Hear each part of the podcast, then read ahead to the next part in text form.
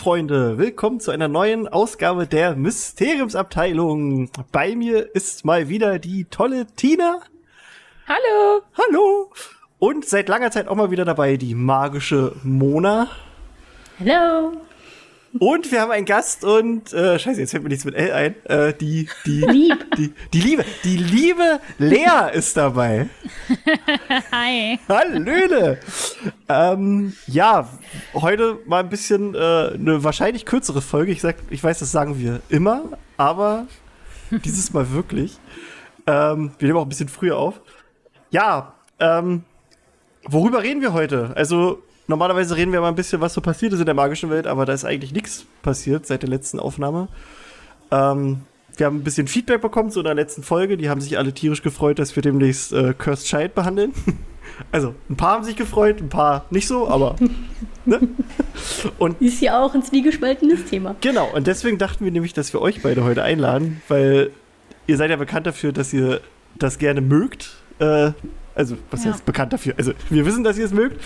Ähm, und wir haben ja bei uns ein bisschen eher ein gespalteneres, also eine gespaltenere Meinung. Also, was heißt gespalten? Ist jetzt nicht so, dass wir es alle kacke finden, aber wir haben so ein paar Sachen, die wir mögen, die wir nicht mögen.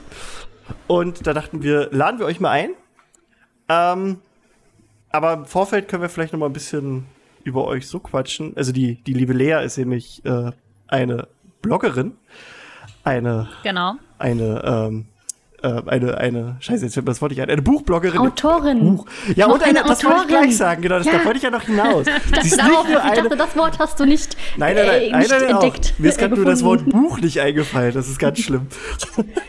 nein, genau. Aber ja, sie ist eine Buchbloggerin und unter anderem eine Autorin, denn bald kommt Ganz ihr genau. Erstwerk raus. Oh ja. Möchtest du uns Am ein- 25.8. Am, ah, willst du uns noch ein kleines bisschen davon erzählen, so, dass wir mal so ein bisschen. Oder? Ja, natürlich total gerne. äh, also mein Buch, das rauskommt, heißt Love with Pride und es geht um Stella, die jetzt an der Uni neu anfängt und das will sie sich auch so zum Motto machen, alles irgendwie neu. Die alte, introvertierte, schüchterne Stella vergessen und ein bisschen aus sich herauskommen und das Leben leben und genießen. Und dann kreuzt jemand ihre Pläne, und zwar. Ellie, in die sie sich verliebt. Und für sie ist das ganz neu, weil sie das gar nicht kennt, Gefühle für eine Frau zu haben. Und es ist verwirrend. Und es geht dann um die Geschichte von Stella und Ellie, ob die ein glückliches Ende haben kann. Ich hoffe mal. Da musst du das Buch lesen. Mach ich auch. Mach ich auch. Werde ich auch äh, demnächst von meinem, von meinem ersten neuen Gehalt direkt vorbestellen. Danke. Ja, ähm. Sekunde, ich habe mir. Ach, scheiße, meine Notizen sind weg. Aber Tina hat sich, glaube ich, ganz viele Notizen gemacht. Tina, wenn, also, pass auf, wir machen Nee, erstmal erstmal Nee? noch ein bisschen zu Lea, würde ich sagen. Genau, also, ja, meine ich ja. äh, Ähm, Tina möchtest du uns ein bisschen, bisschen, bisschen was zu der Entstehungsgeschichte von deinem Buch erzählen? Also, man schreibt ja nicht einfach ein Buch. Nee, nee, das stimmt. Man schreibt nicht mal eben so einfach ein Buch. Auch keine Bachelorarbeiten, Masterarbeiten, Nee, nee, Diplomarbeiten. Ja, also ich habe schon irgendwie immer geschrieben. Also Schreiben begleitet mich schon seitdem ich zwölf bin oder so. Ich habe damals wahnsinnig viel RPG und Fanfiction geschrieben, alles Mögliche zu ganz vielen verschiedenen Fandoms. Und vor zwei Jahren ähm, habe ich mir gedacht, ja, schreib doch auch mal ein Buch. Du hast sonst immer nur so Kurzgeschichten geschrieben. Also das längste, was ich damals halt vielleicht geschrieben habe, war 40 Seiten Fanfic oder so. Und ähm, ich hatte, ja, Das ist aber auch hatte schon dann- was. Also. konkret Ideen im Kopf und habe mich dann vor zwei Jahren hingesetzt und gesagt, okay, jetzt wird halt jeden Tag geschrieben und du schreibst so und so viele Wörter und dann war irgendwann ein Buch fertig und dann habe ich das Ganze nochmal gemacht und dann ist Love with Pride entstanden. Geil. Also hast du sozusagen eigentlich ein zweites Buch geschrieben, weil das erste noch so ein wie so eine Probe war für den Genau, das Prozess. erste war so ein bisschen wie so ein Test für mich, um zu gucken, kann ich das überhaupt? Und ja, da habe ich jetzt auch noch mal dran gearbeitet an dem alten Manuskript und mal gucken, was damit noch so passiert. Oh. Ist es auch eine Love Story oder was ganz anderes? Oder also Mm. nur das. Ja, es ist auch eine Love Story. Es geht aber vordergründig um Angststörungen und Zwangsstörungen. Wow. Nee. Auch gerade kein einfaches Thema. Nee. Nee, natürlich nicht. Aber auch ein Was sehr wichtiges? Thema. Ja. Ne? Ja, also, deswegen, also es ist auch ein Thema, was mich selbst sehr betrifft. Deswegen ähm, war mir das wichtig, da aus meiner Perspektive mal was zu schreiben.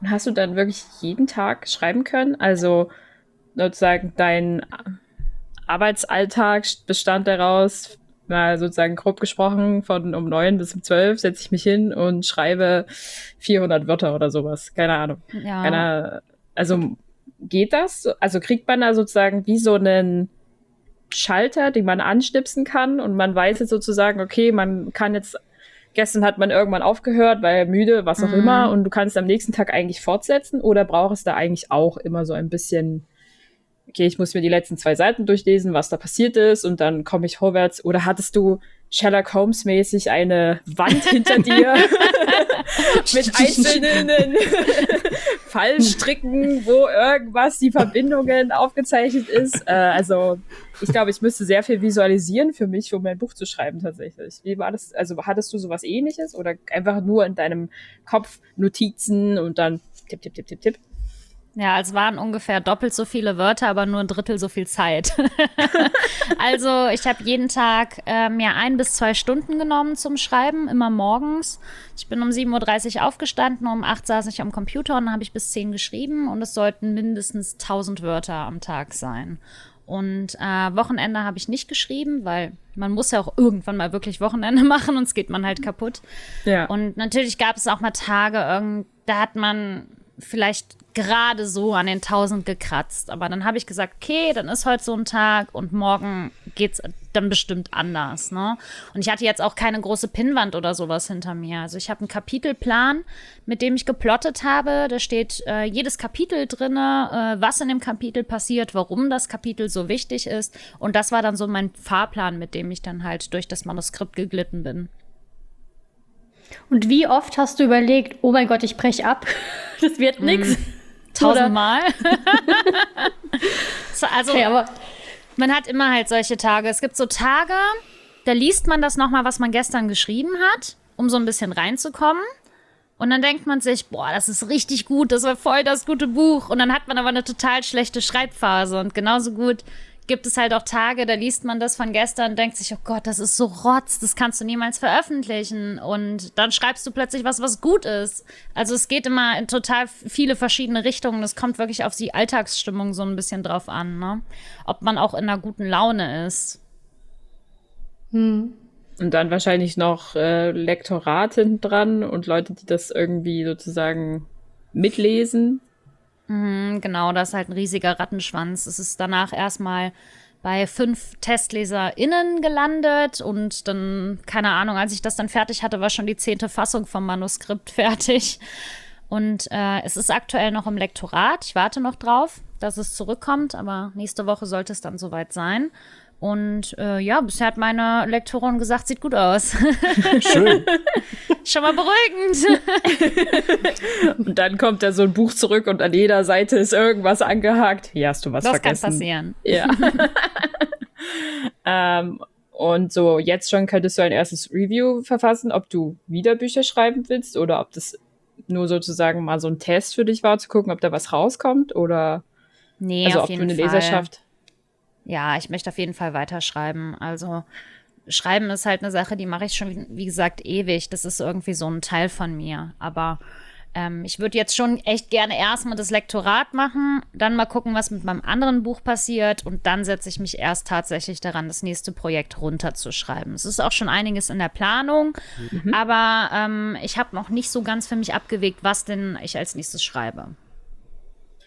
Du hast aber sozusagen jetzt keine Serie geplant, bisher J.K. Rowling mäßig einen Nee. sieben, und sieben Reihen Nee, eines nee. Buches zu schreiben, sondern du willst dich eher mit unterschiedlichen Themen befassen und dann halt Genau. Bücher darüber schreiben. Es sind eher so Themen, die mich halt irgendwie ähm, mitnehmen im Alltag, die mich beeindrucken, ja, die ich selbst erlebe. Und das ist halt dann immer irgendwie Thema meines Buches.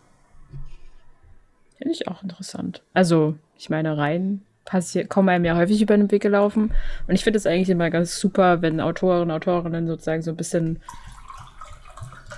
ambivalent sind. Also halt man bei jedem Buch was anderes erwarten kann auch irgendwie. Mhm. Oder halt immer ein bisschen mehr von dem Autor natürlich oder Autorin bekommt, äh, weil sie, ne, wenn dann halt sozusagen persönliche Aspekte oder Themen, die einem persönlich auch interessieren, da reinbringen, wo man nicht so vollkommen in einer zweiten Welt sozusagen schreibt.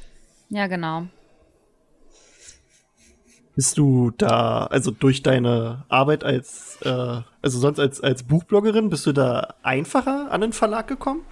Also denkst du das? Oder, oder ist es so, also weil du vielleicht jemanden kanntest, so nach dem Motto? Oder Also, gut, vielleicht natürlich ja. bewege ich mich jetzt seit Jahren in der Literaturszene. Ne? Ich kenne die Leute da, aber äh, Fakt war einfach, dass Oh Gott, Katze. ich, oh Katze, hi.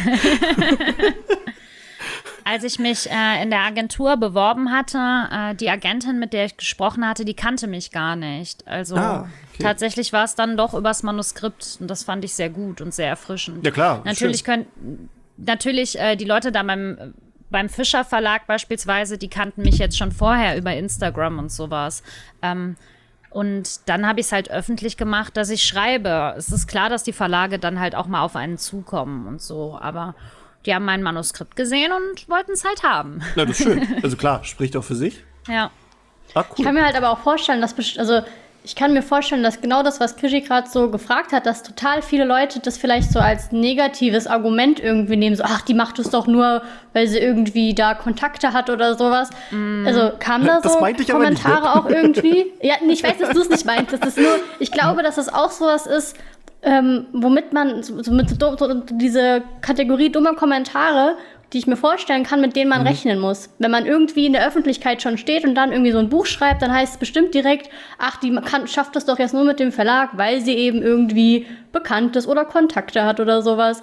Also, hattest du da auch solche Erfahrungen oder Kommentare bekommen oder Nachrichten? Tatsächlich sehr, sehr wenig. Also es gab, ähm, es gab einmal, als mein Buch in der Vorschau war, so eine kleine Diskussion online. Es war aber nur eine Person, die da was diskutiert hat und alle anderen haben halt gesagt so, nee. und das war halt, das war wirklich das einzige Mal, wo ich gemerkt habe, okay, da ist jetzt irgendwie Diskussionsbedarf. Aber ähm, tatsächlich, die Leute wissen, dass ich hart dafür gearbeitet habe, dass ich mein Leben lang schon schreibe. Und ähm, das, das wächst halt nicht auf Bäumen. Ne? Man muss auch was dafür tun. Also ist ja jetzt auch nicht so, als hätte ich ein Buch geschrieben und dann hätte der Verlag sofort gesagt, hey, wir kaufen das. Also da waren ja viel mehr Schritte auch irgendwie dabei. Ne? Man muss ja erstmal gucken, dass man in eine Agentur kommt und das war schon schwierig. Dann ähm, hat man ein Buch geschrieben und man weiß nicht, was mit dem Buch passiert und so. Also es waren viele glückliche Zufälle, die da auch zugeführt haben und natürlich offensichtlich, dass denen das Manuskript gefallen hat. Ja. Ja, mega. Ja. Aber glaub, klar, also ich würde immer sagen, man hat es natürlich leichter, wenn man schon einen Fuß in der Branche hat. Das ist in jedem Beruf so. Ja. Verständlich. Ja, also jemand, der Fußballspieler ist, der kriegt natürlich auch schneller Tickets für ein Fußballspiel. Also das ist Ja, ja, ja. keine Frage, ne? Das ist so. Nee, klar. Also es ist ja, ist ja schön. Meine, meine Mama hat auch immer gesagt, Beziehungen schaden nur dem, der keine hat. Ja. Nee, also, das, das, auch wenn das irgendwie dann dadurch runtergeredet wird oder sowas, ich finde, wie Lea ja auch gerade meinte, da steckt ja wirklich ja so Arbeit dahinter. Ich meine, wenn es so leicht, also das, das ist ja nicht so, selbst wenn man, ein Verlag würde jetzt ja auch nicht ein Buch veröffentlichen, wenn es scheiße wäre, ja, dann würden sie sich ja auch nur selbst ins Bein schießen, weil nur mit einem Ja, Namen, genau. glaube ich, verkauft sich sowas ja auch nicht, ne? Also Das ist es halt. Dann wird sich vielleicht an, an den ersten Tagen gut verkaufen und dann zack, kommt der erste Rezension, boah, was, was verkauft ihr da für eine Scheiße? Und dann ist es äh, wieder raus aus Genau. den Köpfen also der Menschen dann nur noch negativ da. Muss man sich einfach verinnerlichen, dass wenn man ähm, irgendwie jemanden einkauft, da, dass man dazu stehen muss, ne? Vollkommen. Ähm, ich hatte gerade eine Frage und jetzt ist die, ey, seit, ich habe hab ein bisschen das Gefühl, seit Corona vergesse ich immer ganz viel. Das ist auch die Hitze, glaube ich. Ja, das auch. Ich, ich hatte gerade eine Scheiße, Mann. Fällt mir bestimmt gleich wieder ein. Ähm, wir können aber mal ein bisschen, vielleicht fällt uns ja noch später was zu deinem Buch ein, aber mal ein bisschen auch mal über, über deine, also das machen wir so immer, wenn wir Gäste haben, über die, die magische Identität der Person so sprechen. Sehr gerne. Ähm, da würde mich mal interessieren, so was, oh Gott, was hatten wir da alles? Also was quasi dein Haus wäre, was dein, dein ähm, Patronus Irrwicht. wäre. Genau, wenn du möchtest, dein Irrwicht. Also das ist ja auch Ja. manchmal eine persönliche Sache, über die man nicht äh, unbedingt redet, aber ne? Also überhaupt so Hm. deine, was wäre deine magische Identität quasi? Ja, also ich bin schon, seit ich denken kann, Team Slytherin. ich bin Hardcore Slytherin, schon immer. Ich glaube, ähm, mein Patronus wäre ein Polarfuchs, weil die äh, wechseln das Fell, die Farbe des Fells. Und damit kann ich mich sehr gut identifizieren. So immer wieder was Neues aus einem machen. Und das fand ich irgendwie schön. Und ich liebe Füchse, also. Ja, stimmt. Du, bist, du bist ja auch sehr, sehr, wandelbar, wenn man sich immer Bilder von dir anguckt. Genau, Siehst immer Cosplay anders aus. und so, ne? Ich sehe halt auch immer anders aus. Deswegen fand ich Polarfuchs irgendwie Ja, cool. total spannend irgendwie. Passt. Und ähm, mein Irrwicht wäre, glaube ich, äh, meine Freunde tot zu sehen. Ja. Sehr heftig, aber ich glaube, das wäre so, das, ja, wäre das Krasseste, Na, was das ich mir so vorstellen könnte. keinem von uns gefallen, glaube ich. Nee. Ähm, hast du. Du hast bestimmt auch eine Lieblingsfigur aus Harry Potter, oder? Ja, klar, Scorpius Malfoy. Ich liebe Scorpius einfach. Oh mein Gott, ey. Also, ich muss sagen, mir hat er auch extrem gut gefallen, als ich das Skript durchgelesen habe. So, das war so. Ich bin halt nicht so unbedingt der Malfoy-Fan, also ich fand den immer ein bisschen doof.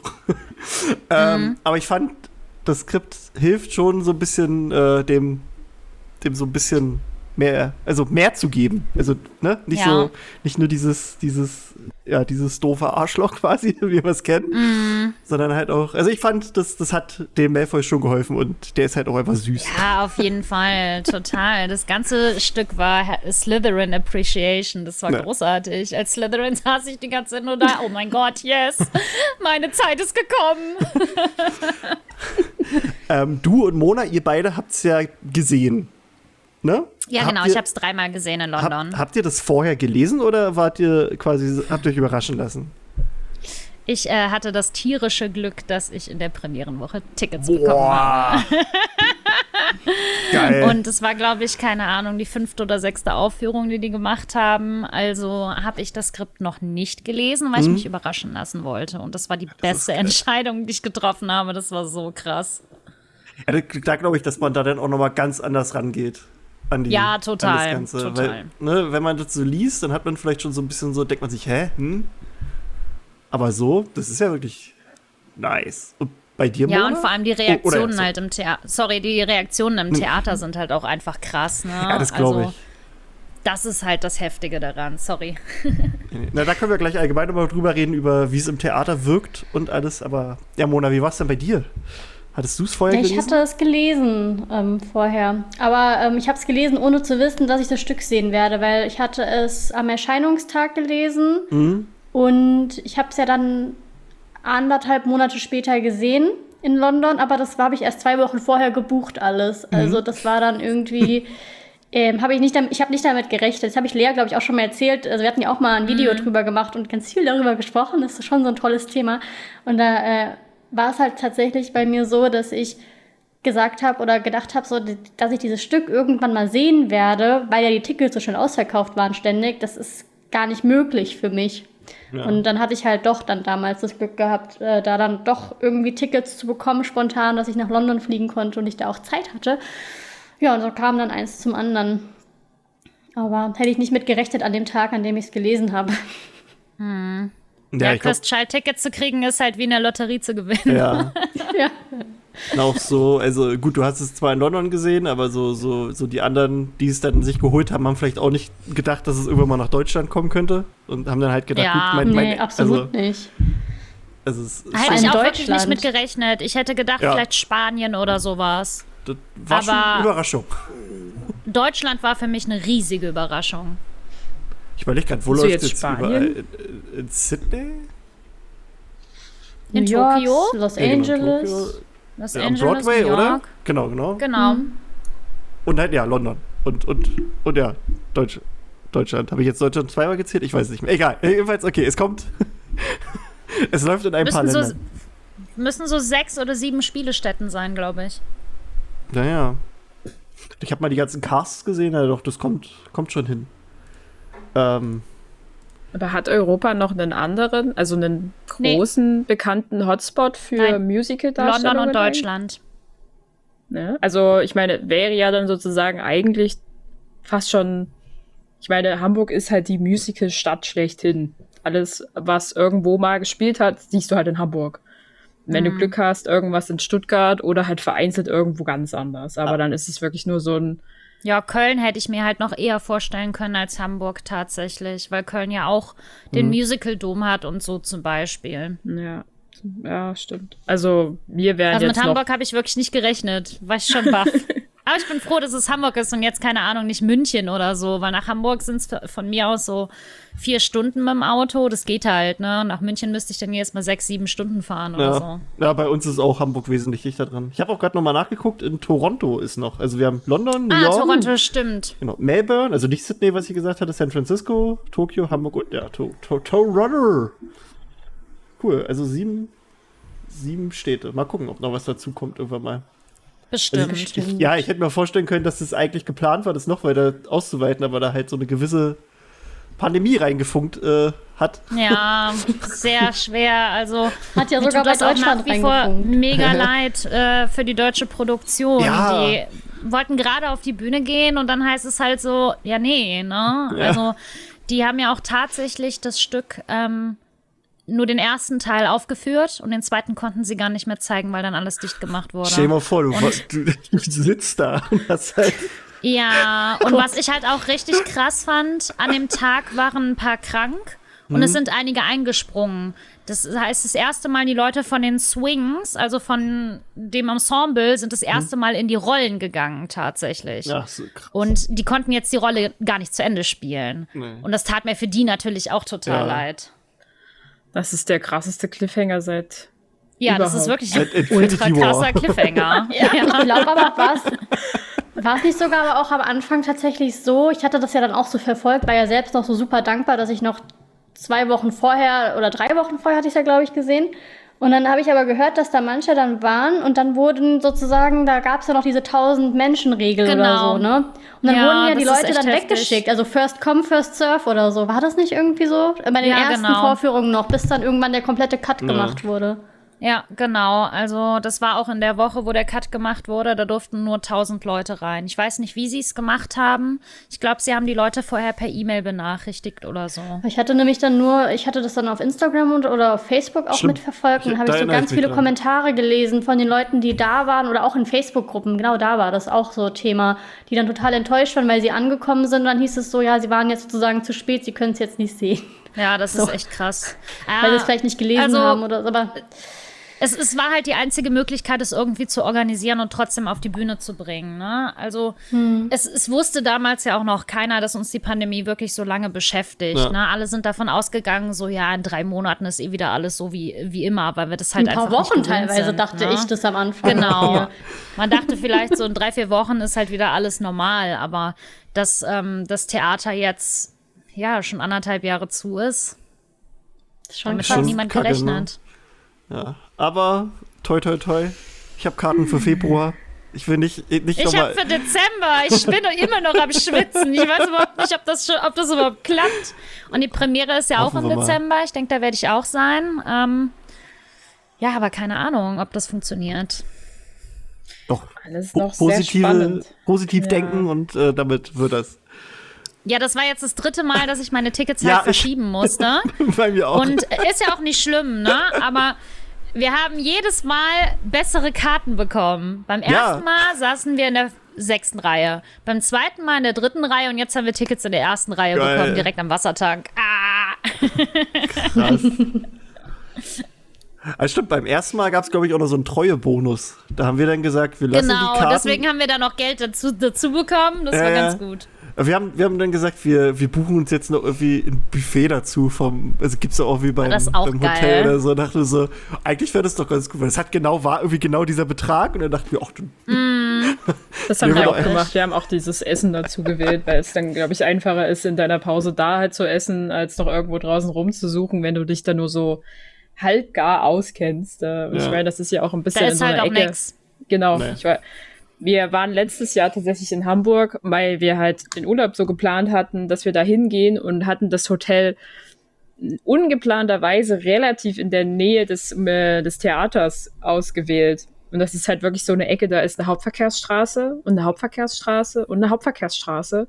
Und irgendwann in der Sackgasse mehr oder weniger tauchte dieses Theater auf und ich dachte mir so, na gut, dann ist es tatsächlich ganz clever, dass wir dieses Essen mit dazu gebucht haben, äh, Mm, anstatt halt da draußen noch irgendwo Ja, was wir sind- rumzusuchen. Wir sind in der Pause dann tatsächlich, also so 10 Minuten oder 15 Minuten halt zu einem Italiener gerannt.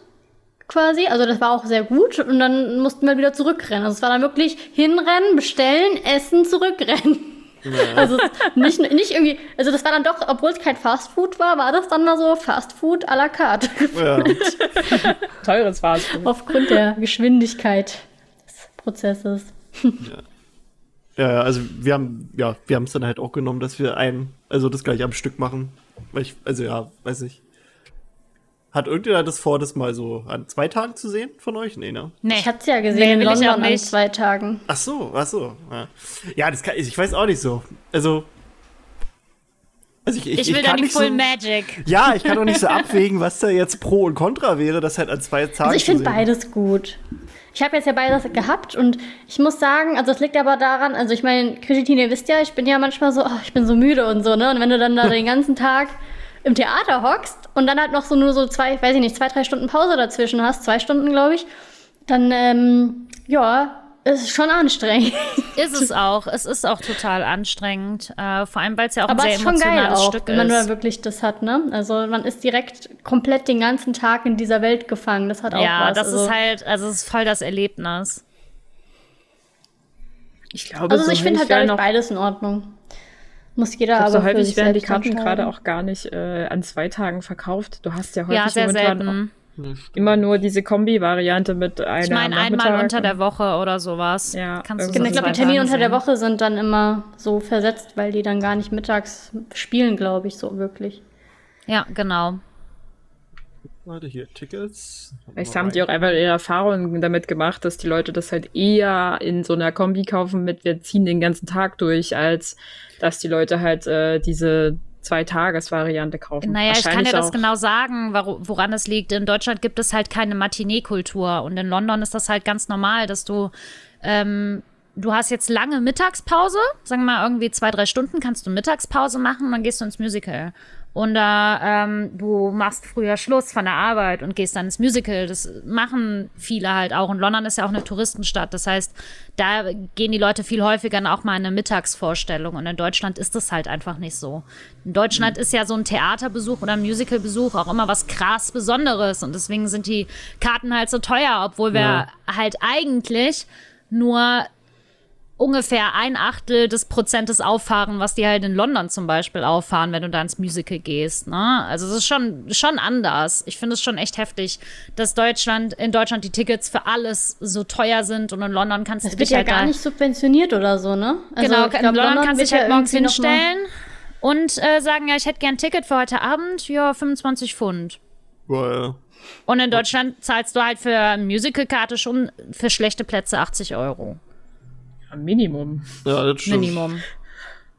Ich meine, du kommst ja fast nie um 100, 102 Euro, irgend- 200 Euro irgendwas drumherum, wenn du einigermaßen gut sitzen willst oder vielleicht Genau. einfach nicht in der Holzklasse sitzen möchtest. Äh, ja. Ich glaube, das ist aber auch so ein Grund, warum das halt dann viele auch halt so selten konsumieren, weil es ist halt eine extreme Kostenfrage. Genau, weil es halt teuer ist einfach. Ne? Wenn das, wie jetzt Mona schon sagte, subventioniert wäre in Deutschland, dann sähe das halt auch ganz anders aus. Aber bei uns ja ist das große Problem, dass ähm, Kultur halt immer noch so wahnsinnig viel kostet. Allein Museen, ne? Ja. Ist schon ganz schön happig. Ja. Ich meine, zu deinen, zu deinen äh, The Musical- oder Theaterkarten in dem Sinne kommen ja, weil es in Hamburg ist ja auch noch zusätzliche Kosten hinzu. Du musst dort irgendwie hinkommen. Du brauchst meistens ein Hotel, weil du es nicht schaffst, am selben Tag hin und zurück zu reisen. Ja, genau. Äh, du musst dich irgendwie verpflegen. Ich meine, das ist halt, wenn du da so einen Theaterausflug planst, halt Ja, schon, das also für schon. mehr als eine Person, das geht schnell in sehr hohe Kosten, wo du dir halt auch eher Mhm. denkst, ja gut, da kann ich mir jetzt auch fast ein Telefon davon kaufen, wenn ich das will. Ähm, Ja. Ist halt. Oder äh, einen immer- Kurzurlaub buchen. Eben, und dafür, für den Kurzurlaub hast du eigentlich. Für den Preis kann man auch nach London fliegen und Star gucken.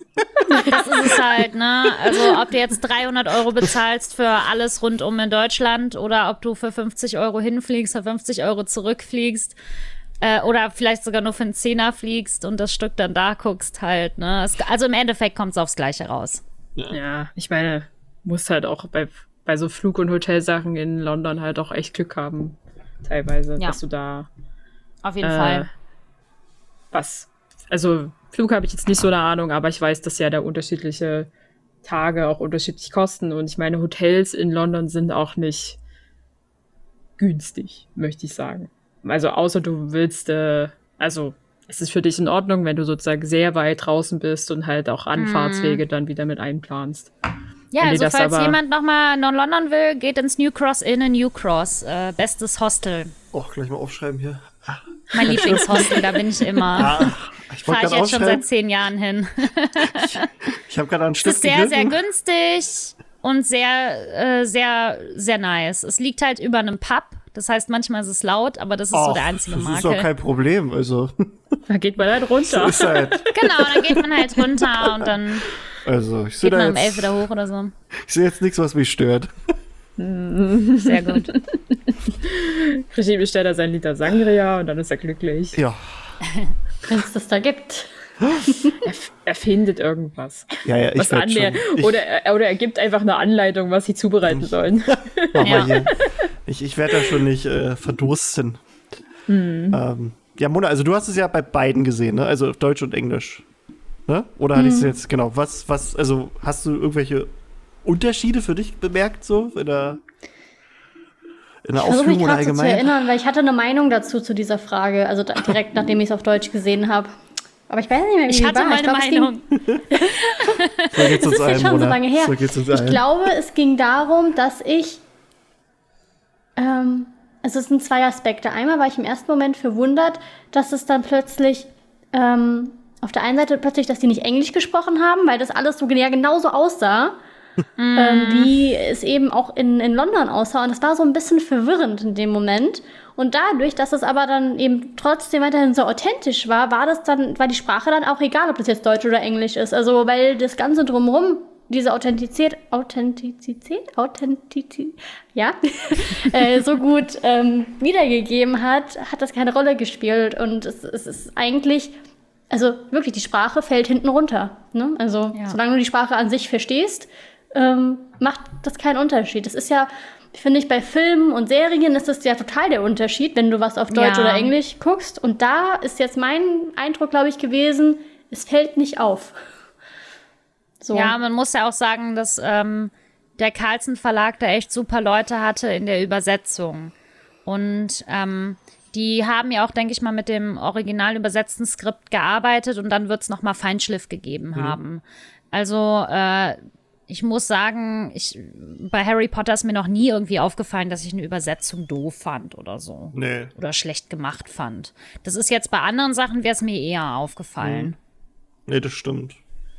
Da hast du ja auch Aber eher ich finde, das hat sehr gut Ist gepasst. großartig. Ja. Ja, das stimmt. Also, wenn man so überlegt. Ich glaube, ich hatte sogar auch im deutschen Theaterstück so einen Moment, wo ich dachte so, ach, die reden ja Deutsch, so nach 15 Minuten oder so. Ah. So, weil ich einfach nicht, weil ich einfach nicht drauf achten musste und irgendwie so, dass mir so aufgefallen ist plötzlich so, ach Moment mal, das ist ja gar kein Englisch. Ich bin ja in Deutschland und ich, ich sitze ja. Ja. in Hamburg und nicht in London, so, weil das so diese Vibes hatte, trotz Mhm. allem einfach. Ja. Ja, aber das ist ja auch das Ding. Die haben ja auch gesagt, dass in jeder Spielstätte wird es genauso aufgeführt wie in London. Die Leute aus dem äh, Londoner Team kommen ja dann auch tatsächlich in die Spielstätten und zeigen denen alles, wie es im Original ist. Und dadurch wird halt alles eins zu eins übersetzt, ne? Also auch Bewegungen und so werden eins zu eins übernommen. Da ist halt nicht mehr Ja. so wahnsinnig viel Spielraum. Du kannst den Charakter natürlich ein bisschen anders spielen und das merkt man auch. Ähm, also in London, ich habe es dreimal gesehen und jeder Scorpius Malfoy war anders, so vom Charakter immer ein bisschen. Ne? Also man merkt die Unterschiede schon. Das liegt aber halt an den SchauspielerInnen und halt nicht an der Übersetzung. ja. Schon sehr gespannt.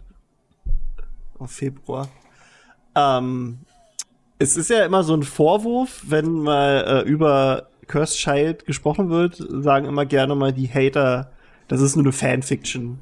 Wie, wie, wie, ja, wie, wie würdet ihr darauf reagieren? So, wenn quasi. Stinkefinger! also, ich kann verstehen, ähm, dass sich einige Dinge Fanfiction-artig anfühlen, Mhm. wenn man beispielsweise auch nur das Skript kennt. Ja. Und ich denke halt, dass bei den meisten die eigene Vorstellung offensichtlich noch nicht so ausgeprägt ist, dass sie sich das dann auf der Bühne gut vorstellen können.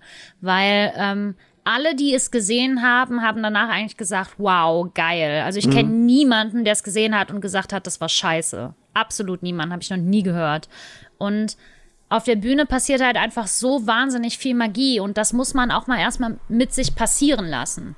Also ich bin da immer, wenn, wenn mir das jemand sagt, das ist wie eine schlechte Fanfiction, dann frage ich halt immer, ja, und hast du das Theaterstück denn gesehen? Und sagen die Leute zu 99 Prozent nein. Und dann sage ich, ja, dann weiß ich auch, warum du das äh, für eine schlechte Fanfiction hältst, weil du die Bühnenmagie halt nicht kennst. ja.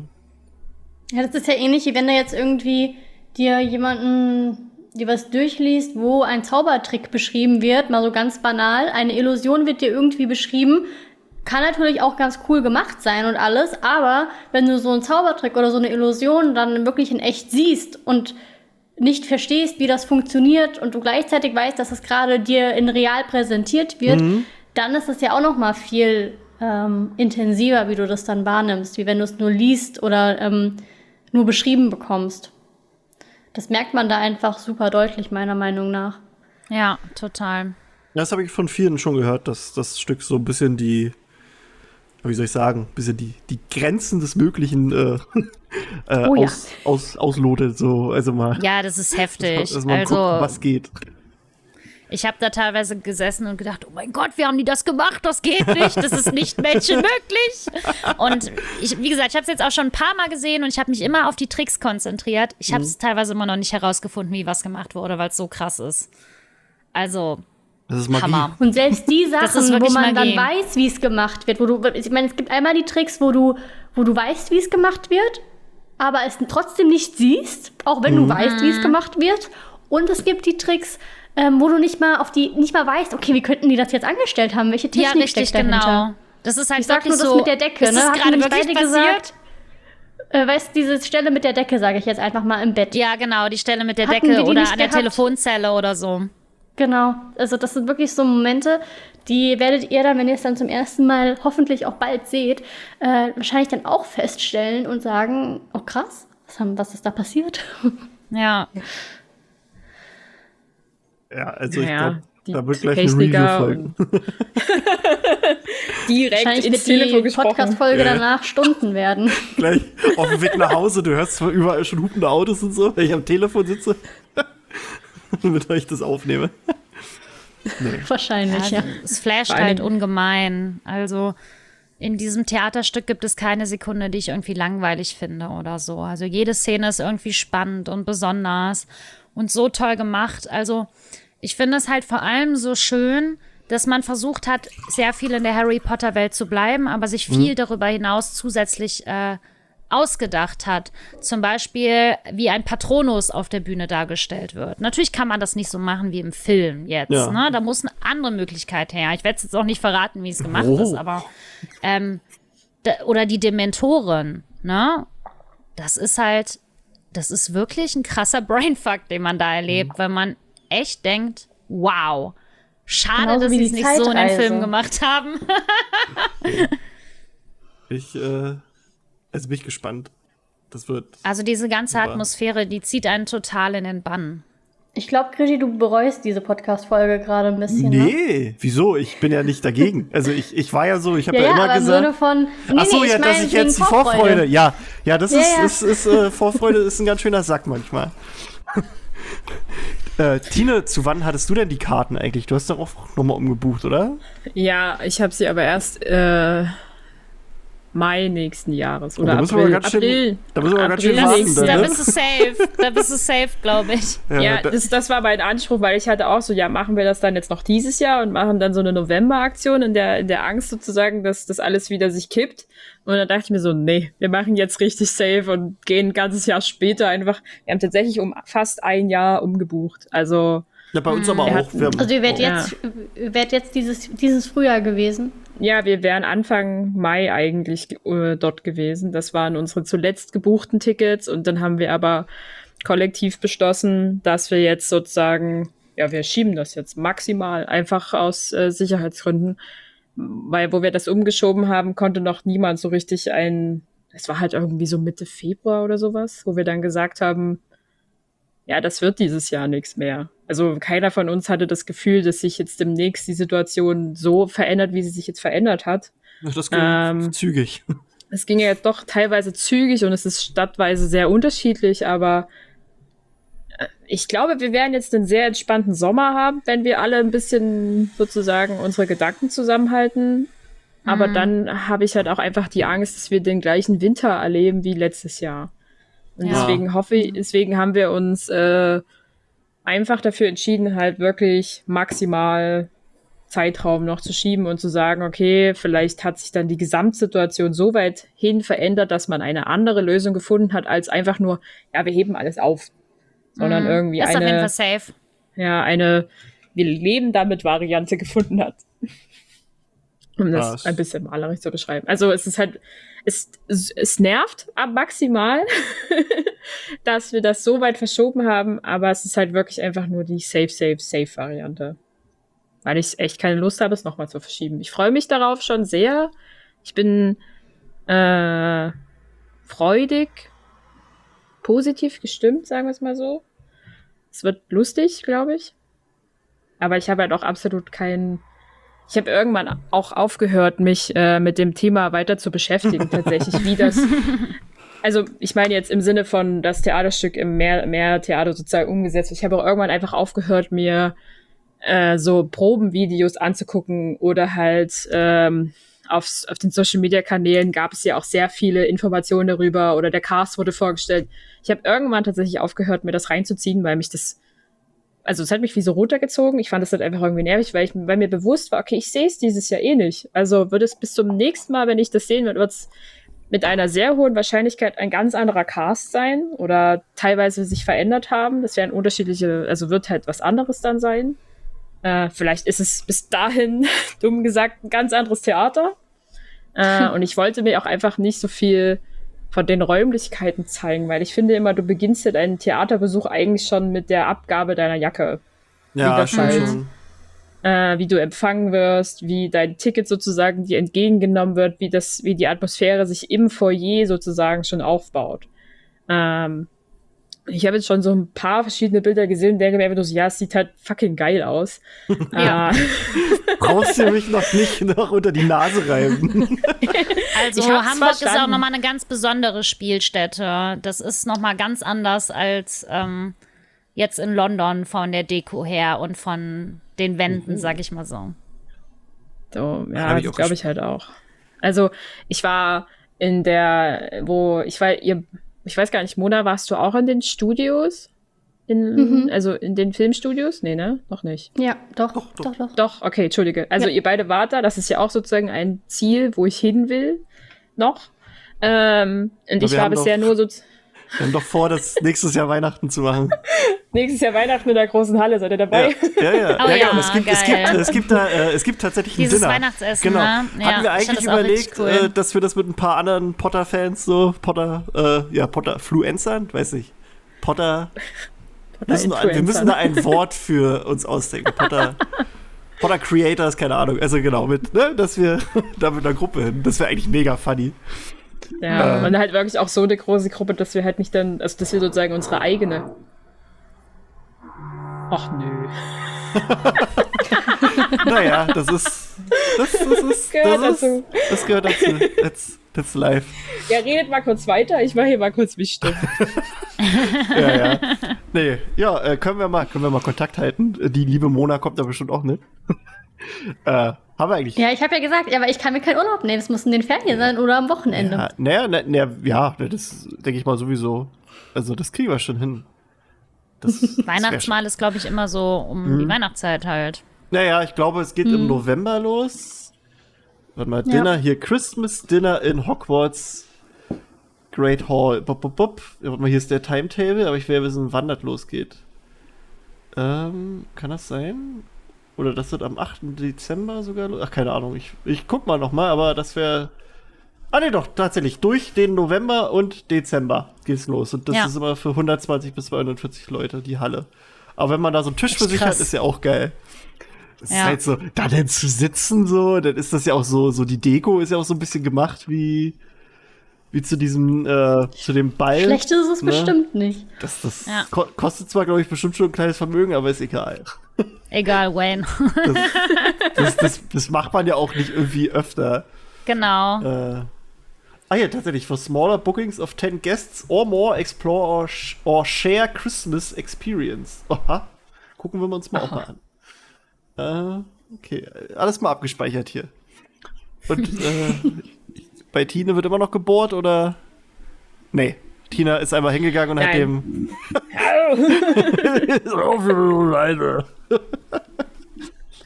äh, ich wollte aber eigentlich ganz woanders hinaus. Ähm, ich war in der kleinen Ausstellung sozusagen, die in Potsdam sich da zeitweise positioniert hat, diese Mini-Exhibition, äh, die du halt sozusagen mit geliehenen Stücken teilweise hattest.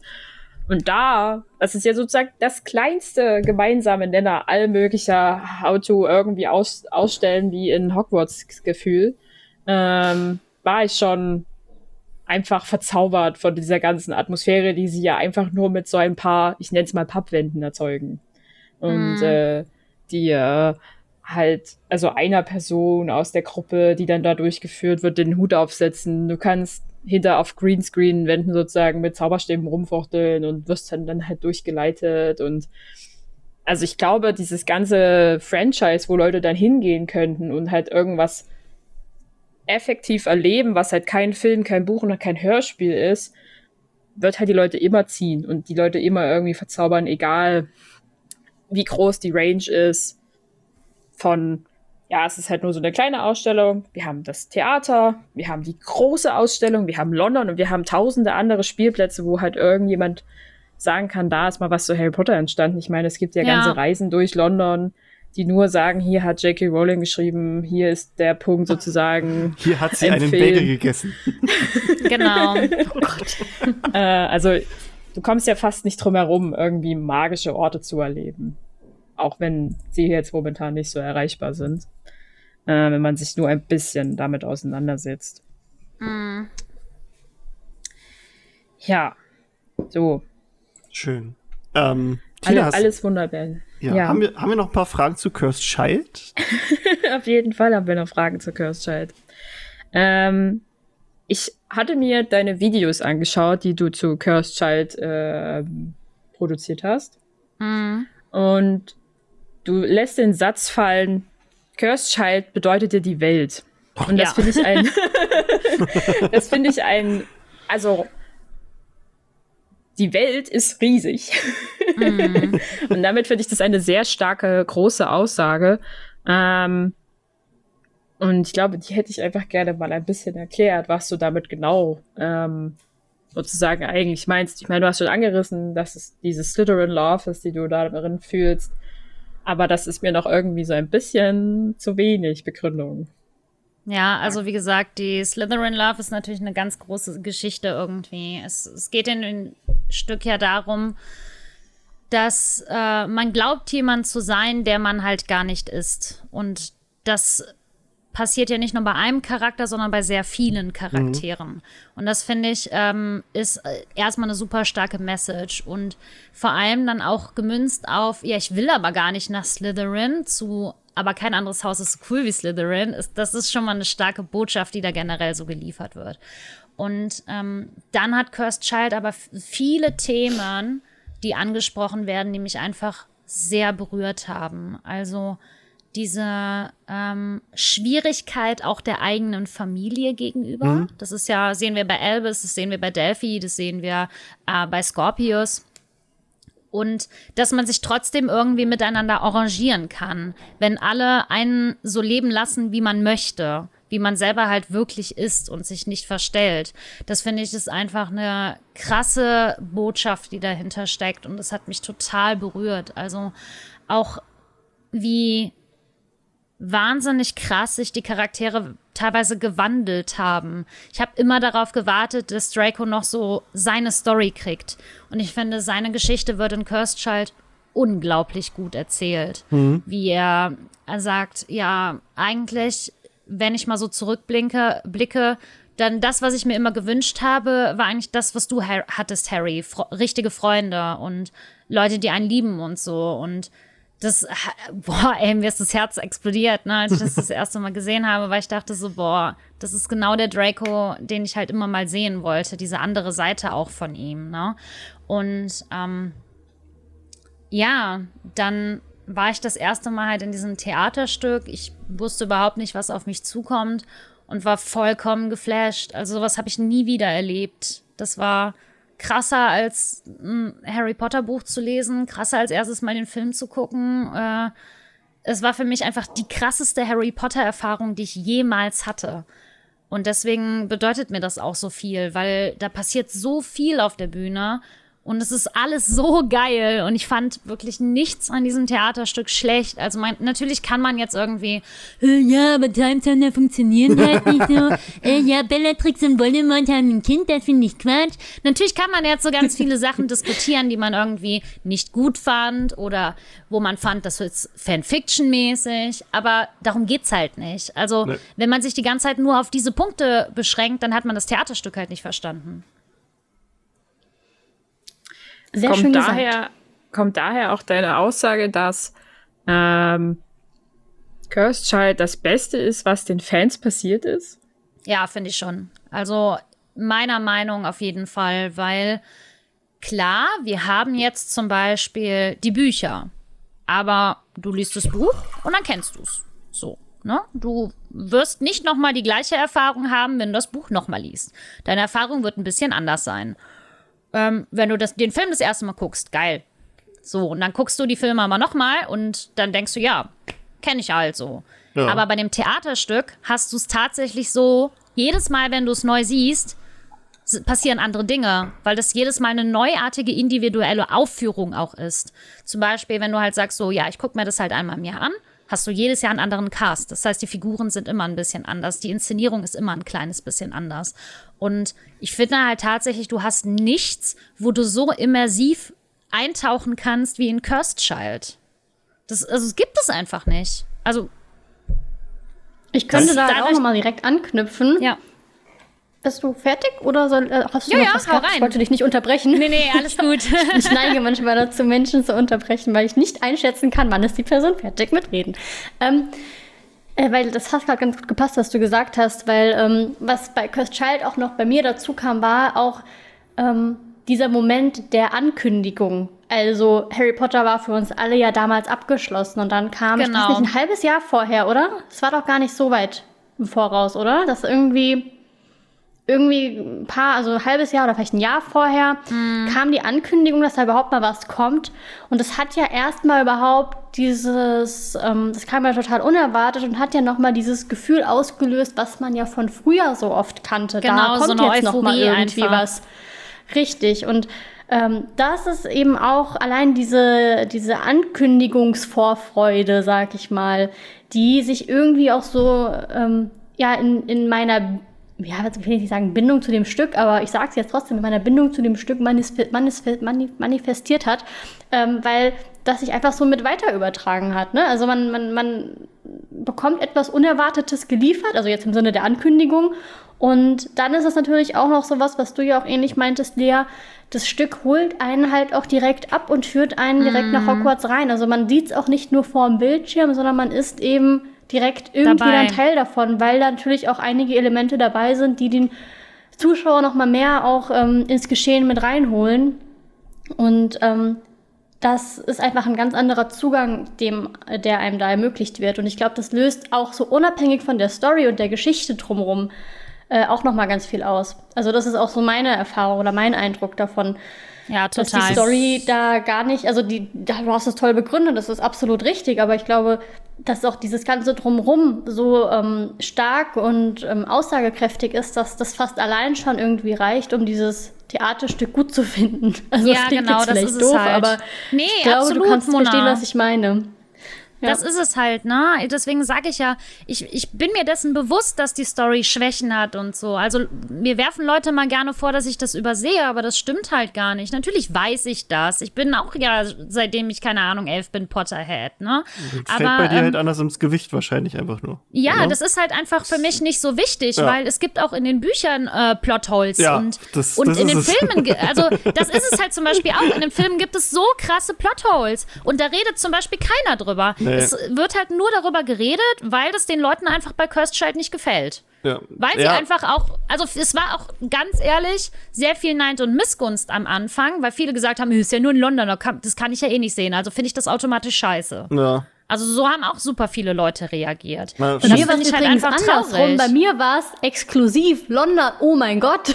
Also das war noch, als ich da ankam, vor allem auch so anderthalb Monate danach äh, nach Start, wo ich mir auch dachte, so, boah, krass, äh, das ist nur hier zu sehen und ich darf es jetzt hier Genau. angucken und hä, was passiert mir hier jetzt gerade? Also ich glaube Ja. gerade bei äh, Lea, dir, die vielleicht auch sogar noch mal mehr und auch bei mir dann, die es noch so früh gesehen haben, da war das ja noch absolut keine Selbstverständlichkeit dass man dafür Tickets bekommen kann. Mittlerweile ist es ja immer leichter geworden, aber ganz am Anfang Mhm. war ja alles ständig ausverkauft. Ich musste ja auch, ich, ich weiß ja noch, ich habe ja äh, kurze äh, Anekdote am Rande, ich habe diese, wir hatten erst London gebucht damals und dann habe ich am Abend vorher noch mal nach Tickets geguckt, bevor wir geflogen sind. Und dann waren da plötzlich diese Premium- Premium-Tickets da. Jetzt keine geile Preiskategorie, sondern Premium heißt einfach nur teuer. Und also auf der offiziellen Seite, dann habe ich halt dann da auch noch mal 450 Pfund pro Person bezahlt und hab's einfach, ähm, oder nee, was für beide? Ich weiß es jetzt gar nicht mehr, ob es jetzt pro Person war. Ich weiß es Klingt nicht. Auf jeden. Fall extrem viel Geld. Einfach ohne, ohne meine Begleitung zu fragen, auf, auf den Kopf gehauen, weil ich mir dachte, so scheiße, ich mach das jetzt, sonst bereue ich's. Ja, genau. Und, und, und das war auch in dem Moment dumm. Ich habe auch ein bisschen Zoff deswegen gekriegt, aber im Endeffekt war es für uns beide das Ganze dann wert, ne? ja, Und das- man wusste das halt damals einfach noch Gefühl. nicht, ne? Wo, wo es Ja. überhaupt noch kommt, ob man es überhaupt jemals in seinem Leben halt sehen wird, ne? Also es konnte ja keiner wissen, dass jetzt ein paar Jahre später sieben neue Spielstätten, also sechs neue Spielstätten eröffnet werden, dass es auf äh, vielen verschiedenen Sprachen ehrlich gezeigt gesagt. werden. Ich auch nicht. Ich habe auch gedacht, es wird in London bleiben. Aber ich finde es cool, dass den Leuten auf der ganzen Welt überall die Chance gegeben wird, das halt mal zu sehen, weil ähm, ich finde tatsächlich, dass man was verpasst, wenn man es nicht gesehen hat. Glaubt ihr denn, äh, dass sich die Produzenten der, also des Theaterstücks und dann des Skriptes, also vollrangig des Skriptes, sich dann irgendwie dann ein Bein gestellt haben, weil sie halt das Skript doch vorher rausgegeben haben, ähm, bevor Leute es sehen konnten und dahingehend ja halt sozusagen ihre Meinung darüber gebildet haben, ich will es nicht sehen. Also dadurch Ja, kommen weniger nicht. ins Theater? Frage. Also Ich ich glaube nicht. kann, ich kann mir vorstellen, dass es vielleicht schlauer gewesen wäre, das ähm, Skript einen Monat später rauszubringen. Also einen Monat Aber- später als als, äh, als das jetzt- Theaterstück. als London und äh, dann Genau, auch, als London. dann erst in Deutsch. Nee, nee, als wenn's- London. Okay. Also ich hätte Also- mir halt auch vorstellen können, dass sie das gar nicht rausgeben, außer du bist halt Ja. dort. Weil Ja, normalerweise kriegst du ja, Ja, das Skripte wäre halt sehr von krass gewesen. Ne? Ähm, die Sache ist ja bei dem Skript, dass das eine Gefälligkeit war für die Fans. Das vergessen Mhm. halt viele auch, ne? dass die das Skript gemacht haben, damit die Leute das überall lesen können, die es halt nicht sehen können. So, aber die Leute haben das halt nicht verstanden, dass das ein Theaterskript ist, also ein Großteil Das der Menschen. ja, da haben sich ja viele sogar auch gewundert, ne? da haben Also, viele sich auch aufgeregt. verstanden. Ne? Ja, weil, Hab weil es fälschlicherweise auch als achtes Buch äh, teilweise in Zeitschriften und sowas promotet wurde. Da Ja. hat, hat halt einfach die Presse geschlafen. Ja, ne? klar. Das ist halt eine achte Geschichte, ja, aber es ist nicht das achte Buch. Ja. Das, ja, aber ich denke mal, also hätten sie es halt auch nicht rausgebracht, das wäre halt auch irgendwie schwierig gewesen dann. Also die, die Geschichte wäre ja trotzdem irgendwie quasi in die Welt gekommen und dann aber irgendwie verzerrt wahrscheinlich, so weißt du, weil dann irgendwie Ja, jeder was dazu ist- man dichtet. Man muss halt auch wirtschaftlich denken, ne? Ja, ne. Ähm, so, so leid es einem dann auch tut, aber es ist halt eine wirtschaftliche Sache. Du kannst damit halt auch sehr viel Geld machen. Ja, ist ja auch so. Also selbst die Leute, die es halt nicht gut finden, haben sich ja auch irgendwann mal gekauft. Also, Ja, genau. also, Also jeder Potterhead hat es ja eigentlich im Regal stehen. ja. Das ist schon. Also ich freue mich sehr auf den, auf den, auf den Februar dann und ja, ich glaube, ich lasse mich jetzt einfach einfrieren, bis es äh, soweit ist. ja, ähm, ich weiß gar nicht, haben wir noch ein bisschen was zu Cursed Ich habe noch eine, eine Frage dazu. Also, die ist auch schon, glaube ich, mehrfach beantwortet worden, aber damit wir sie hier auch aufnehmen, ähm, wenn man Cursed Child googelt, einfach nur so, bekommt man ja in der Regel eigentlich nicht, äh, oder auch, sagen wir so, in zweiter, zweiter Kategorie bestimmt 50 Videos vorgeschlagen Oh ja, von, ich sehe es jetzt schon. von er ist zurück, hier ist der Trailer zu Cursed Child, äh, Verfilmung etc. pp. und so weiter. Wie steht ihr zu möglichen Verfilmungen von Cursed Child? Ich finde es schwierig, weil es ähm, explizit ein Theaterstück ist. Wenn sie Cursed Child verfilmen würden, würde ich mir eher wünschen, dass sie einen Theatermitschnitt machen, wie bei Hamilton beispielsweise. Ja. Natürlich fände ich es geil, weil, ey, mehr Content. Natürlich würde ich mir das angucken und ich würde es abfeiern, sehr wahrscheinlich. Aber ähm, es ist halt einfach, die Sache ist halt die, das ist halt gemacht als Theaterstück. Und das dann wieder als Film zu machen, finde ich schwierig. Also Harry Potter wird ja auch nicht jetzt so als Theaterstück aufgeführt, eben weil es erstmal ein Buch ist, ne? Und dann, also, versteht ihr, was ich meine? Es ist Ja. ja, so dafür, für dieses Medium geschrieben. Ja, sehe ich eigentlich auch so. Mitschnitt fände ich auch super. Ich meine, das kann ich mir auch gut vorstellen, dass sowas vielleicht auch irgendwann mal äh, realisiert wird. Aber es dauert wahrscheinlich noch. Aber ich glaube, ein Film würde auch ähm, ja, was nicht so ganz funktionieren aufgrund dessen, auch was wir auch gesagt haben, dass diese ganze, diese ganzen Tricks und so, ne, die im Film hinzubekommen, das ist ja nichts, ne? Also äh, Das Special ist halt Theaterillusion, Effects, ne? Das ist es. Genau, Man und sitzt davon halt da lebt und das schaut Ganze es live. einfach. Ja. Genau.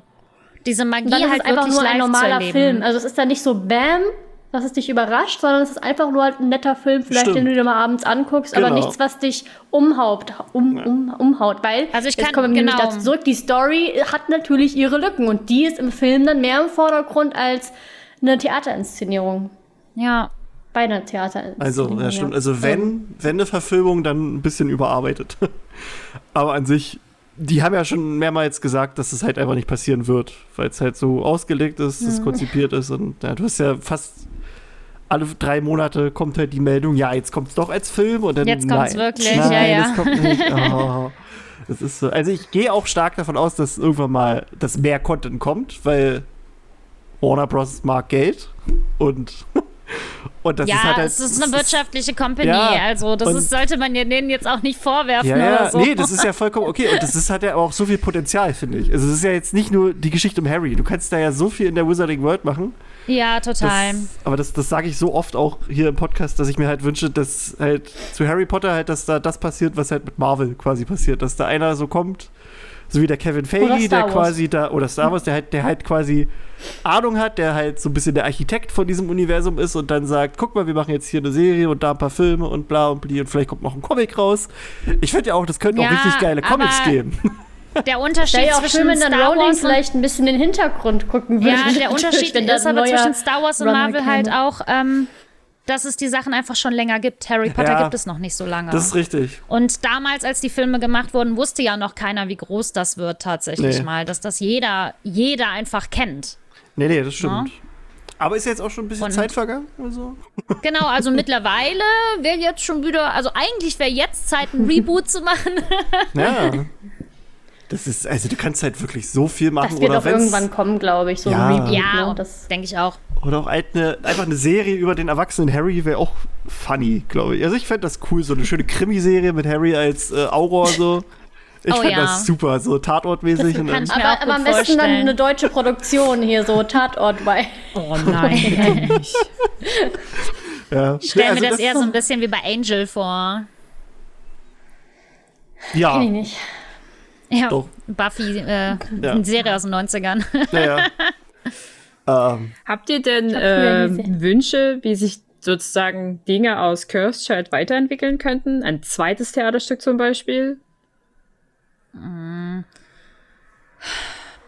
Also ich finde Cursed Child so wie es ist halt super. Und ich würde mir halt wünschen, dass noch mehr Spielstätten eröffnet werden, dass noch mehr Leute es halt wirklich sehen können. Und dass dann vielleicht die Tickets auch nicht mehr so teuer sind. Ne? Also, dass einfach mehr Leute die Möglichkeit haben, es zu sehen. Und also mich würde es ultra krass freuen, wenn es einen Mitschnitt halt gäbe, weil ich würde mir safe jeden Tag Cursed Child angucken. Und ähm, ja, also ob da jetzt ein zweites Theaterstück gemacht werden muss oder nicht, äh, finde ich fraglich, weil Child geht halt auch schon ewig und also die Spiellänge ist wahnsinnig lang. Ja. Keine Ahnung, ob da noch ein zweiter dran gehangen werden muss. Ja, oder halt irgendeine Geschichte, die halt weitererzählt werden sollte. Oh, so wie Aber du das vorhin ist ja schon gesagt eigentlich gar nicht hattest. mal so wirklich möglich, ne? Also beziehungsweise schon möglich, aber der Abschluss ist ja schon ganz gut. Hm, Ich finde nämlich auch den Abschluss eigentlich gut, so wie es ist. ich stelle mir das auch schwierig vor, wenn jetzt quasi, weil es, also, ich glaube nicht, dass es dann passieren würde, dass, also, dass dann Cursed Child 1 quasi eingestampft wird und dann wird 2 gemacht, sondern dann müsste es ja Cursed Child 1 geben als Theaterstück, das aufgeführt wird und Cursed Child 2 als Theaterstück, das aufgeführt wird. Ja, genau. Stell ich mir halt Das auch ist irgendwie halt auch schwierig schwer. mit dem Cast und so, dann ja. alles. Also, deswegen ist es gut, dass es Teil 1 gibt und Teil 2, da hat man sehr lange was von. Es ist äh, ein sehr ergiebiges Theaterstück und es ist so gut, wie sie es konzipiert haben. Ich hätte jetzt an irgendwie sowas gedacht, wie dass es halt eine, eine Weiterführung aus Dracos Familiensicht oder irgend sowas gibt. Oder halt I'm grundlegend die in, ganze. I'm totally in. ja. ähm, irgendwie so, also das halt, ich finde halt trotzdem ist Cursed Child immer noch sehr auf dieser Potter-Seite erzählt.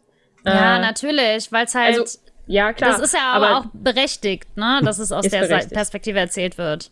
aber es wär hier halt wär jetzt seltsam- die Möglichkeit, Sorry. aber halt auch die Seite zu drehen, halt mal und zu sagen, okay, Genau. wir nehmen mal, nehmen mal die andere Perspektive ein, wir nehmen mal sozusagen Draco als Hauptcharakter oder halt drehen seine Perspektive als die interessantere an oder machen wie so eine Art Spin-off draus. Ich meine, viele Filme werden ja auch, oder teilweise werden Geschichten ja sozusagen wie aus zwei Seiten erzählt, irgendwann mal Ja. nachträglich.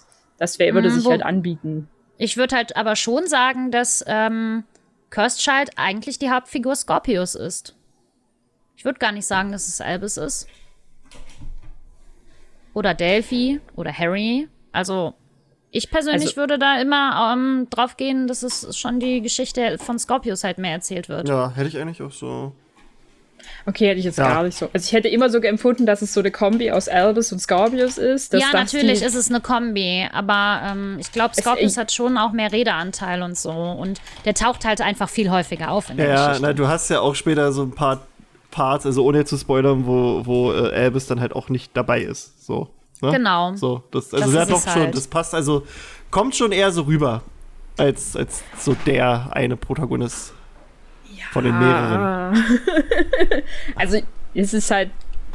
mm, Das, ich meine, ja, Redeanteil und sowas und Auftaucher auf einer Bühne ist immer so schnell der Hinweis auf Main Character, ist klar, aber äh, ah, es ist halt, also, hm, ich will jetzt mich da gar nicht drüber streiten. Das ist, ich bin halt voll dafür, dass es halt eine Kombi aus den beiden ist. Und, Ja, ja. ähm, Also das ist halt auch das Schöne, ne? Weil ähm, viele sind immer noch so irritiert, ja, wissen jetzt eigentlich das Cursed Child. Und ich finde halt so schön, dass du das auslegen kannst. Es kann Ja. immer noch Harry sein. Es kann immer noch Harry sein.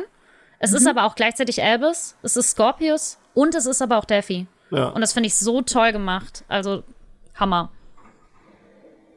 Schön. es ist eigentlich auch wieder so eine, so eine Spiegelung der äh, Potter-Bücher selber, dass halt, ähm, ich meine, du hast halt auch sozusagen, äh, dass nicht nur Harry der Auserwählte sein könnte, sondern auch Neville. Und du, ich meine, es ist dann genau. sozusagen buchmäßig getrimmt dahin, dass es Harry sein soll, aber immer wieder zwischen den Zeilen kannst du lesen, es ist aber eigentlich alles falsch, was wir hier machen. Im Prinzip müsste uns eigentlich Neville retten. Und so Ja. ganz viele Szenen, die halt äh, immer, die so einen Backflash auf die Bücher wieder zurückziehen, wie so dass sie in das äh, Ministerium einbrechen, um halt diesen Zeitumkehrer zu holen und sich halt auch Mm. mit Vielsafttrank äh, verwandeln, wie es halt in den Büchern selber passiert, oder dass wir wieder auf die Mauern der Myrte treffen, im Mädchenklo. ähm, das ist alles so ein, wir nehmen das Alte in das Neue mit ein und gucken dann, wie sich das sozusagen anfühlt für den Zuschauer, der das Alte kennt und das Neue erleben soll. Äh, das finde ich alles so Punkte, die, die ich super wichtig und spannend finde als Langzeit-Potterhead sozusagen. Ja, es ist auch einfach schlau gemacht, weil damit halt viele Leute abgeholt werden, ne? Weil du konntest jetzt auf der Bühne nicht etwas machen, was komplett neu ist. Das hätte Ja. viele Leute einfach nicht ähm, interessiert. So. Und Ja. jetzt zu sagen, so, hey, wir machen eine achte Geschichte und es geht halt trotzdem um die Figuren, die ihr halt alle schon kennt, das ist natürlich, das ist so schlau. Besser kannst du es doch nicht machen. Nee. Das stimmt. Ja, Freunde. Gut. Wollen wir. Ich hätte äh, eine, oh, ja, eine. eine, abschließend, eine abschließende Frage. Äh, ihr seid ja sozusagen ein bisschen unser Positive Vibe für Potter, äh, für Cursed Child. Ja. Ähm, und wie ihr wahrscheinlich wisst, werden wir in den nächsten Wochen in diesem Podcast Cursed Child einmal komplett durchnehmen und eine Szenenanalyse durchgehen. Habt ihr irgendwelche Hinweise oder Tipps, auf die wir achten oder auf die wir eingehen sollten, wenn wir diese Szenenanalyse durchgehen? Also ich würde jetzt tatsächlich sagen, es ist relativ egal, ob ihr es auf Deutsch oder auf Englisch macht im Skript, weil es sehr gut übersetzt ist. Da ähm, ne- nehmt dann einfach die aktuellste Ausgabe, die es gibt. Das, da würde ich vielleicht eher drauf achten, die aktuellste Ausgabe zu nehmen beim Skript, weil ähm, immer mal wieder natürlich, es, es kam, glaube ich, im Deutschen gibt es einmal das Skript, was rauskam, als es rauskam. Und dann nochmal die überarbeitete Fassung, die auch in Hamburg gespielt ist, äh, gespielt wird, meine ich. Die kam, glaube ich, letztes Jahr oder sowas raus, bin ich mir nicht so sicher, aber ähm, da würde ich einfach drauf achten, dass, man, dass ihr die aktuellste Version nehmt, dass ihr auf dem wichtigsten Stand seid. Und Ja, und halt viel- ist, meiner Meinung nach. Sorry. Ja, red du erst mal fertig. Und halt auch noch viel äh, visualisieren, ne? Einfach ähm, drauf achten, dass viele Sachen stehen da halt äh, in der Ecke oder kursiv und das könnte eine super wichtige Sache halt sein. Also die Regieanweisungen einfach gut beachten, weil man stellt sich das zwar so ein bisschen im Kopf halt vor, aber es, man muss sich das auf der Bühne Ja. vorstellen. Das ist halt die Sache. Ne? Also man muss fähig sein, das zu äh, transformieren. Und deswegen finde ich die Regieanweisungen besonders wichtig. Okay, das werden wir Das berücksichtigen. war genau das, was ich sagen wollte tatsächlich. Oh, sorry, Mona. Eben, dass man, alles gut. Also, dass man sich halt darüber austauscht, wie könnte das denn dargestellt werden. Ich glaube, das ist eine ganz spannende Frage, auch gerade wenn man es noch nicht gesehen Oh, hat. das können wir dann Und das vergleichen so- mit, wie es dann, wie wir es dann wirklich gesehen haben später. Ihr könnt, man Ja. kann ja dann auf die Podcast-Folge reagieren. Ja. Sich selbst sprechen. Ja, ich meine, dann steht da halt, ne, irgendwie, ähm, Albus zaubert einen Incendio. Und dann denkst du ja, und wie sollte das halt auf der Bühne machen? Äh, als ob die da mit Feuer arbeiten. Und äh, diejenigen, die es gesehen haben, die wissen Okay. halt, Okay. shit is going real. Okay. das äh, wird, wird schön. Gut, Freunde. Äh, ist, Ja, oder ich meine, es gibt natürlich auch noch ein paar Punkte, sorry. Nee, alles okay. So, Mona, hau. zum Beispiel jetzt, man könnte hau zum. Beispiel überlegen, so sich kon so konkrete Fragestellungen, wie zum Beispiel, wie machen die, wie stellen die die Dementoren dar, wie stellen die die Zeitreise dar, ähm, ähm, so, so Sachen auch, die jetzt nicht unbedingt jetzt explizit Regieanweisungen in dem Sinne, also die zwar auch Regieanweisungen sind, aber die, wo man sich vielleicht jetzt als wir, als diejenigen, die das Stück gesehen haben, wo wir nochmal so einen Input geben können, dass man da doch mal überlegt, wie wird das dann jetzt im Stück dargestellt. So. Also Genau, zum Beispiel ganz das viel Dementoren hat bei mir visualisieren. zum Beispiel das Stichwort. Ähm, und was ist? Die- genau die Zeitreisen. Da könnte man auch mal drüber sprechen, wie ob das da im, im Skript beschrieben wird, ähm, wie die Zeitreise stattfindet, der Zeitumkehrer, wie der funktioniert. Also nicht wie er logisch funktioniert, sondern wie er Ja, wie es dargestellt wird, wie es dargestellt wird. dass ja. die Zeit zurückgedreht wird. Kannst ja, also so meiner Vorstellung schlecht so machen wie Film, aber ich äh, bin, bin gespannt. Ja. Supi, Freunde. Dann, äh, es war mir eine Freude und ich denke, wir sehen uns alle beim Elbenwald-Festival wieder. Oh yes, ich freue mich schon. Wir, wir sind auch schon, wir freuen uns tierisch. Äh, es kann auch sein, ist noch nicht ganz raus, dass ich bei euch mit beim Potter Talk mitsitzen darf. da äh, wird nochmal drüber gequatscht und ja, wir können ja, wir können ja mal ein, ein Trinken auf dem Elbenwald Festival, wenn ihr möchtet. Na klar. Subi, äh, und ja, wir können euch ja allgemein auch mal wieder einladen, wenn wir mal wieder über Cursed Child reden möchten. Vielleicht. Immer gerne. Ne? Cursed Child diskutiere ich mit dir stundenlang. Super, also nehme ich, äh, nehm ich nicht beim Wort. ähm, ja gut, also ihr habt sehr geholfen, dass die Vorfreude bei mir nochmal hochgekocht ist, obwohl es erst im Februar losgeht. ähm, ja, hinter mir Hagrid, der kocht auch schon vor Vorfreude. Ja, Oder, äh, ich sehe es gerade. Richtig geil, das Bild. Und Ich habe sexy Dumbledore an meiner Wand, also ich kann das total Uh. relaten. geil, da möchte ich mal nachher bitte ein Bild sehen. Ja. Guti, in diesem Sinne bedanke ich mich recht herzlich bei der, äh, bei der magischen Mona. Yay. Yay! Bye. ähm, und natürlich auch danke an die liebe Lea, die äh, Love with Pride am, warte, warte, warte, 25.08. rausbringt. Genau, yes. ähm, ja, ähm, merkt euch das vor, Lea Kaib, äh, Love with Pride und ja, das holt ihr euch alle. Genau. Da achten wir drauf. Wird abgefragt im Discord bei uns. Guti, ja, und natürlich äh, danke an die tolle Tine, dass sie auch dabei ist. Wie so immer, Bitte, mein ja. mein Fels in der Brandung. und ja, wir, wir freuen uns äh, darauf, wieder von euch zu hören. Und ja, wir freuen uns tierisch aufs Elbenwald Festival. Und in der nächsten Ausgabe geht es dann an die Analyse vom Cursed Child. Da gucken wir mal, wie viel wir da reinpacken. Weil die Zähne sind ja, glaube ich, immer auch ein bisschen kürzer und so. Ja, wir, wir gucken mal. Wir schauen mal. Gut, die Leute. Ja, der Typ bohrt auch wieder los. Also es ist ein super Zeitpunkt, um aufzuhören. In diesem Sinne, Leute, tschüssi. Tschüss. Tschüss.